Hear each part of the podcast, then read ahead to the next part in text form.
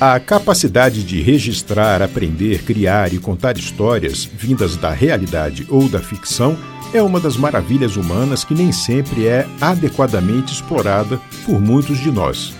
No vasto e farto material existente, temos, por exemplo, a mitologia grega, uma fantástica história que envolve deuses, semideuses e humanos. Dependendo do observador, as histórias tanto podem entreter quanto ensinar.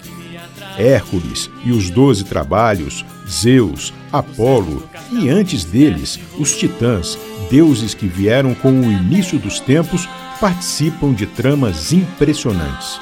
Tudo isso já era contado no século 7 a.C. Fantástico.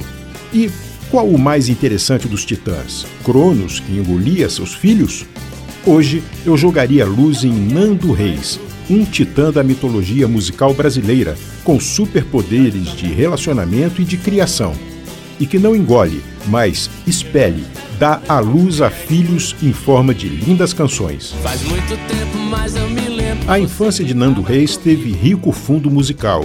Em sua casa, as vibrações sonoras iam de Led Zeppelin a Jorge Benjor, passando pelos Beatles e Rolling Stones cresceu fazendo conexões musicais também com colegas do colégio Equipe, Marcelo Branco Brito, que ele conheceu no cursinho, Paulo Miklos e Arnaldo Antunes, que já eram ex-alunos, e Tony Belotto, apresentado por Marcelo e Branco.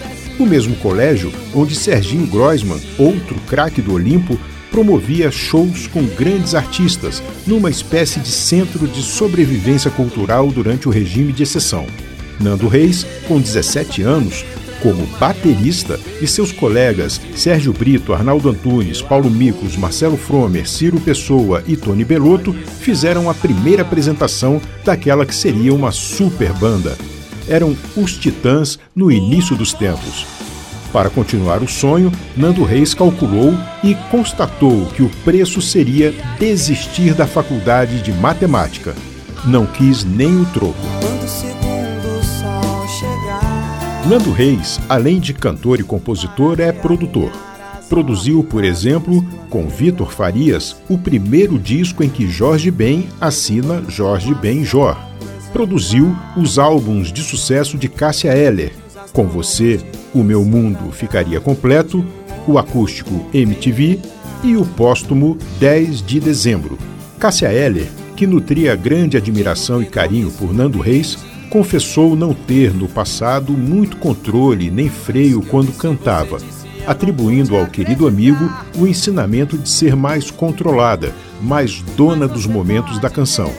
Nando Reis, por sua vez, declarou ser Cássia Eller o seu segundo sol. Marisa Monte, outra deusa absoluta do nosso Olimpo, também gravou lindamente Nando Reis. Nando é um dos maiores criadores de sucessos do país, tendo sido gravado com incrível êxito por Cássia, Marisa, J Quest, Skank e muitos outros.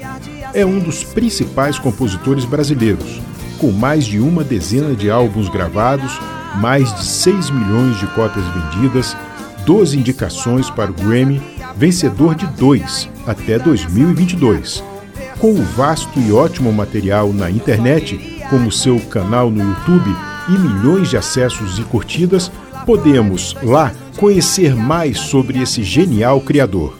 Nando Reis tem realeza no nome, no plural, mas, devido à sua importância, fica melhor mesmo no panteão dos deuses da nossa música. O único problema é o seu medo de altura. Mas, sim, Deuses e anjos descem, caem, sobem e depois querem voltar lá do céu. Eu quero voltar lá do céu. Eu sou Tobias de Santana